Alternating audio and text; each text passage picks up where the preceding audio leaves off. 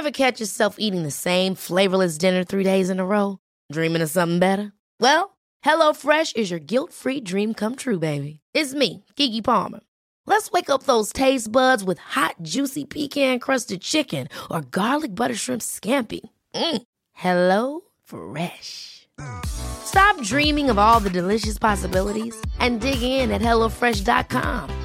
Let's get this dinner party started.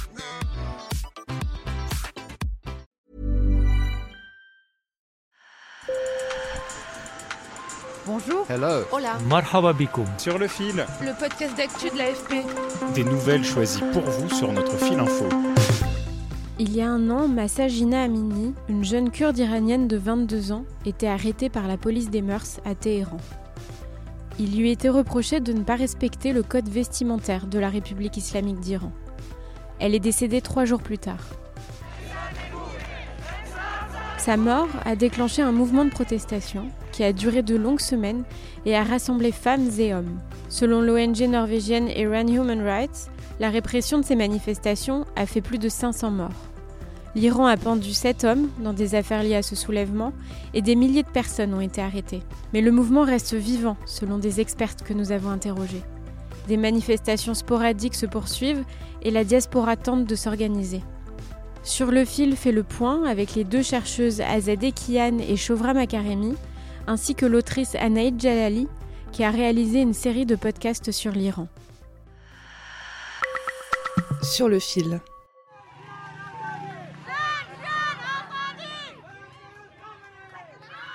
Jinjian Azadi. Ce slogan, qui signifie Femme, vie, liberté en kurde, fait le tour du monde depuis octobre 2022. Parti du nord de l'Iran, après la mort de Massa Jina Amini, le mouvement s'est étendu dans tout le pays et a embarqué la population dans toute sa diversité. La sociologue franco-iranienne Azadeh Kian assure qu'il est révolutionnaire, car il s'agit d'une contestation en profondeur d'un régime qui s'est durci depuis 2021. Une contestation allant bien au-delà de la question du port obligatoire du voile. C'est un processus révolutionnaire. Contrairement au passé où les gens votaient pour les réformistes ou les modérés, conservateurs modérés, euh, espérant que à travers des réformes des institutions, euh, ce régime pouvait s'assouplir, euh, etc. Aujourd'hui, plus personne ne croit en des réformes. Il s'agit d'un changement que, de régime que les gens dont les gens revendiquent. D'un autre côté, on est face à une révolution culturelle au sens propre du terme. Euh, le dévoilement des femmes, ce que font les femmes, euh, etc. Et, et, les jeunes hommes aussi d'ailleurs. Tout ça, aspiration à la liberté, à la démocratie, à l'égalité, justice sociale, tout ça, ça montre des signaux euh, des revendications euh, pour des changements profonds, mais c'est un processus qui va prendre du temps. On constate que depuis l'année dernière, malgré la répression, ces revendications ont persisté et continuent à, continuent à exister de plus belle. Dans énormément de grandes, petites, moyennes et même petites villes, on constate euh, des femmes, en particulier des jeunes, mais pas que des jeunes, qui refusent euh, de porter le voile au risque hein, d'être arrêtées, emprisonnées, violentées, violées même. Mais euh, elles le font pour dire non à ce régime. Ces revendications Anaïd Jalali, jeune autrice du podcast Loin de l'Iran, près de nos sœurs, les a entendues bien avant le début des manifestations. Avec son amie journaliste Juliette Pierron-Rowell, elle a passé trois semaines en Iran en 2022, six mois avant la mort de Massa Jina Amini, pour découvrir le pays de ses parents exilés en France. Merci, merci. Elle s'est rendue dans plusieurs villes et en zones rurales et m'a raconté qu'elle avait constaté une insatisfaction profonde. La colère était juste tellement grande. Dès qu'on allumait le micro, les gens y parlaient de politique. Et, euh, et c'était constant. À chaque fois qu'on qu qu s'asseyait à une table avec quelqu'un, et puis même dans la rue, quand les gens nous venaient, nous voir, euh, c'était soit pour parler de l'eau, euh, parce qu'il n'y a plus d'eau, soit pour parler de l'économie, euh, soit pour parler des droits des femmes, parler du fait que à l'école, on fait dire des slogans, on fait une propagande islamiste extrêmement grande. C'est des choses extrêmement concrètes, le fait qu'on ne puisse pas avoir de chien. Elle a aussi découvert une partie de cette jeunesse iranienne qui aspire à vivre autrement. 24 heures après mon arrivée, on allait dans une soirée euh, d'Iraniens, tu vois. Une phrase revient plusieurs fois dans son podcast. Ouais, bien sûr, bien sûr. Oui, c'est un peu dans le privé. C'est, c'est- la différence, c'est ça. C'est tout en privé. Les jeunes en Iran sont les jeunes de partout, avec la même diversité, avec les mêmes aspirations. Et la difficulté, c'est que en fait, il y a des réalités politiques qui les empêchent, qui fait que euh, des objectifs, malheureusement, deviennent des rêves. Tu n'es jamais pas iranien. Quand tu es iranien, ça vient toujours avec toi. Quand il faut que tu fasses des études, quand tu veux aller à l'étranger, euh, quand tu veux euh, ouvrir un compte en banque.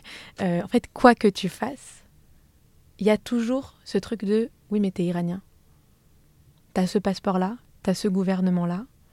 Et en fait, ça, ça pose des problèmes à, beaucoup d'égards.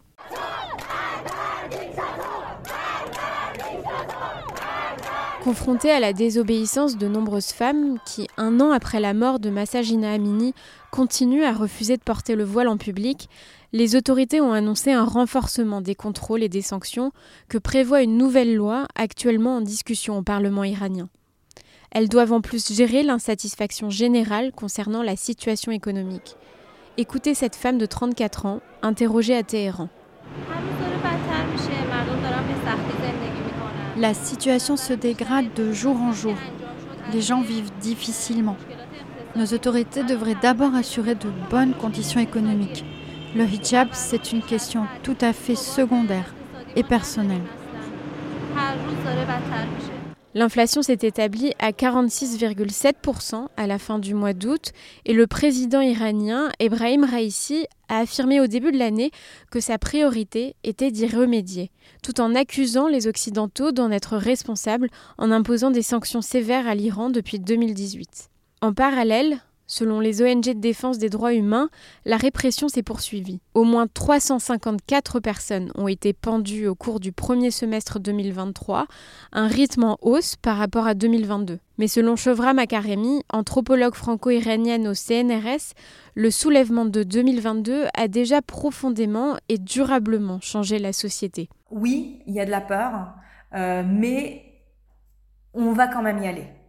Et donc on attend que les autres y aillent pour ne pas y aller tout seul, bien sûr, mais euh, on se galvanise aussi en faisant circuler des vidéos euh, qui montrent des actes de courage euh, particuliers, comme cette journaliste euh, Nazila Maroufian qui est à quatre reprises, à chaque fois qu'elle était libérée, elle sortait sans le voile de la prison, elle faisait le lever de la victoire, elle était réenfermée tout de suite après et elle, elle relibérait et elle sortait sans son voile. Anaïd Jalali, que vous avez entendu au début de ce podcast, estime que la diaspora a un rôle à jouer.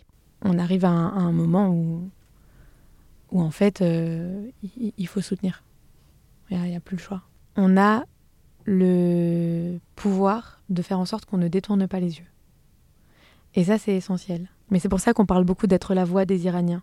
Historiquement divisée depuis la révolution islamique de 1979, l'opposition iranienne en exil a tenté de s'unir autour du soulèvement, mais elle peine toujours à surmonter ses divergences.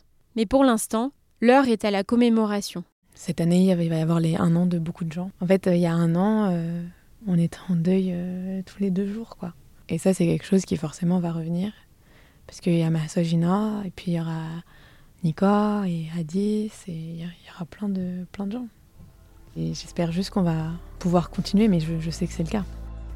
C'est la fin de cet épisode de Sur le fil. Je suis Berfine Topal. Merci de nous avoir écoutés.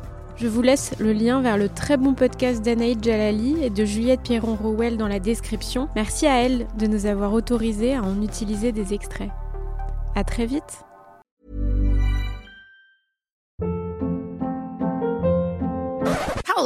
What was that? Boring. No flavor. That was as bad as those leftovers you ate all week. Kiki Palmer here, and it's time to say hello to something fresh and guilt-free. Hello Fresh. Jazz up dinner with pecan-crusted chicken or garlic butter shrimp scampi. Now that's music to my mouth. Hello Fresh. Let's get this dinner party started. Discover all the delicious possibilities at hellofresh.com.